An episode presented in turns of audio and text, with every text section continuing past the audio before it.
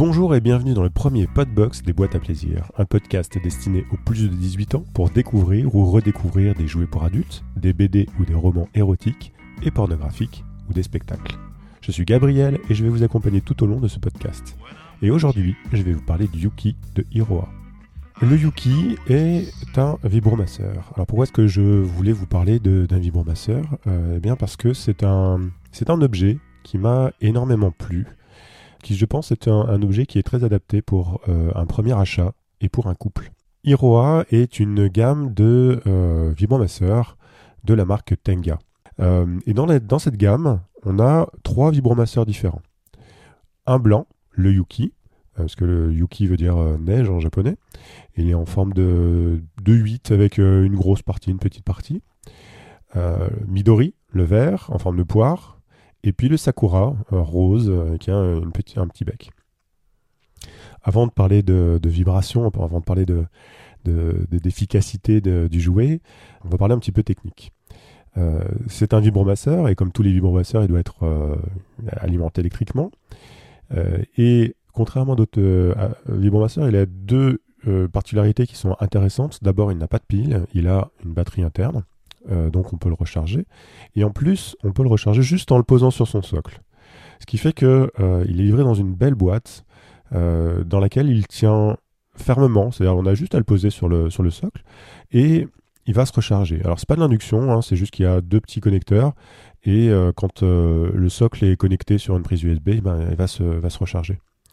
La boîte euh, est une boîte euh, transparente, donc on, le voit euh, à l'intérieur et surtout ça permet de protéger le jouet.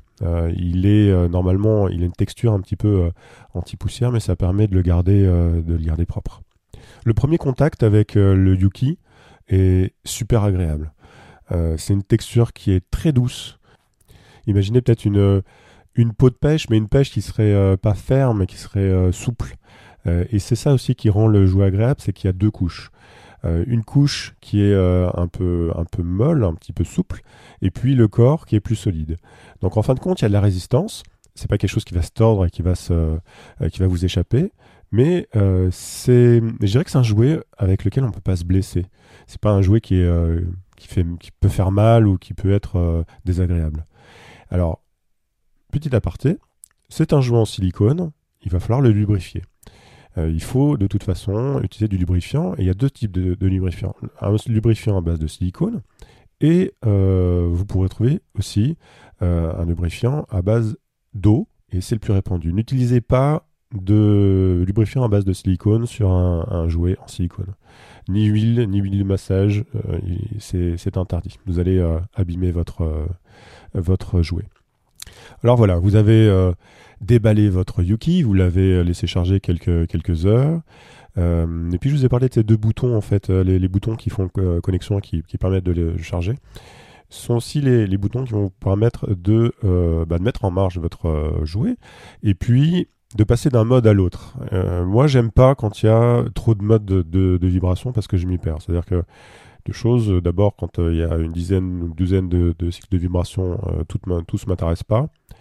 Et puis la deuxième chose, c'est que en général, euh, vous avez beaucoup de, de sextoys, vous n'avez qu'un seul bouton. Et dans ce cas-là, quand vous trouvez la bonne vibration et que vous avez une manière de changer, il faut refaire tout le cycle. Euh, c'est infernal. Avec le Wiki, vous avez vos deux boutons. D'un côté, euh, bah, ça sera plus fort, de l'autre côté, ça sera moins fort. Et quand vous allez plus fort, vous avez trois niveaux de vibration différentes, plus une, une sorte de vague en fait, plus ou moins, plus ou moins forte. Au final, c'est très pratique. Euh, vous vous embêtez pas, vous vous perdez pas. Et le Yuki tient super bien la main. Il a cette grosse partie euh, qui, euh, que vous pouvez prendre en main facilement. La petite partie vibre beaucoup plus fort. et la grosse partie vibre un petit peu moins fort, mais elle peut toucher une zone un peu plus, un peu plus grande. Les vibrations du Yuki sont puissantes et l'engin est assez silencieux. Alors c'est un petit peu le, cas de, tous les jouets dont je vais vous parler. Euh, on a essayé euh, des jouets qui n'étaient pas assez puissants euh, ou qui étaient trop bruyants. Enfin, je ne vous parlerai que des, jouets qui ont passé entre guillemets notre test, qui nous ont vraiment fait plaisir. Et, et donc celui-là en fait partie. C'est un jouet qui est destiné au couple aux dames, mais aussi aux hommes, parce que les vibrations, c'est bien pour les dames, et c'est aussi, bien, aussi très bien pour les hommes. Pour résumer, c'est un vibromasseur de qualité.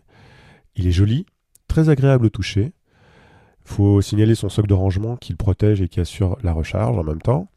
C'est un jouet puissant avec une forme adaptée et des commandes simples et efficaces.